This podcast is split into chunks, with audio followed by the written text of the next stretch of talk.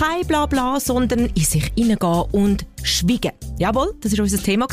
Kommunikationsexpertin Nathalie Bachmann sagt, warum es auch gerade mit Freunden mal schön ist zu schweigen. Wie man sich sehr gut kennt und wie man vielleicht auch weiss, was im anderen gerade vorgeht oder was der andere für eine Geschichte mit einem wunderbaren Sternenhimmel verbindet. Oder wenn man, ich sage jetzt auch zusammen irgendwie ein Feuerli hat, draussen zusammen brötelt, ins Feuer hineinschaut. Vielleicht kommen gemeinsame Erinnerungen an irgendwelche Pfadi-Nachmittage in Sinn, wo man ohne Wort eben eigentlich kann dann das empfinden, was der, wo der andere empfindet und das auch einordnen die, die Stille.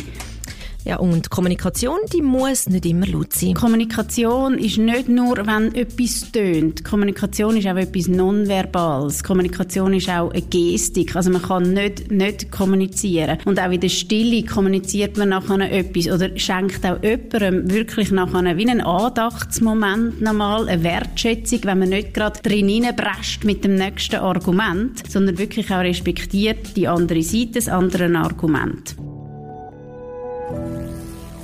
also Stille und Ruhe ist für uns irgendwie etwas sehr, sehr Unangenehmes. Also das kennst du irgendwie da äh, im Büro oder äh, mit Familienmitgliedern oder so, wenn es ruhig ist, hat man das Gefühl, man muss irgendwie noch irgendetwas plappern, nur dass irgendetwas gesagt ist, wie man es fast nicht aushalten, dass einfach einmal gar nichts ist. Wir haben heute Nathalie Bachmann noch gehört, sie ist Expertin für äh, Kommunikation und kann uns erklären, wieso die Stille so unangenehm ist in unserer Zeit. Heutzutage hat man vielleicht das Gefühl, man muss immer etwas sagen, wie auf allen Kanälen immer etwas los ist und viel, viele Leute auch immer irgendetwas erzählen.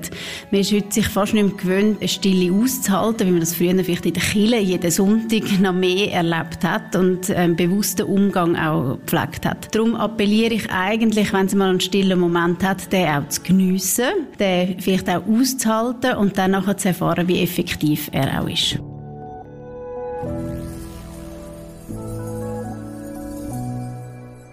Und du kennst die Situation, kommst du morgen an, stehst mit äh, ein paar im Lift. Und dann gab es so die unangenehmen 30 Sekunden, wo man nicht recht weiss, was soll man denn jetzt da schwätzen. Oder nachher vor der Kaffeemaschine, oder? Äh, beide stehen so dort und ja, bist auch da. Muss ja.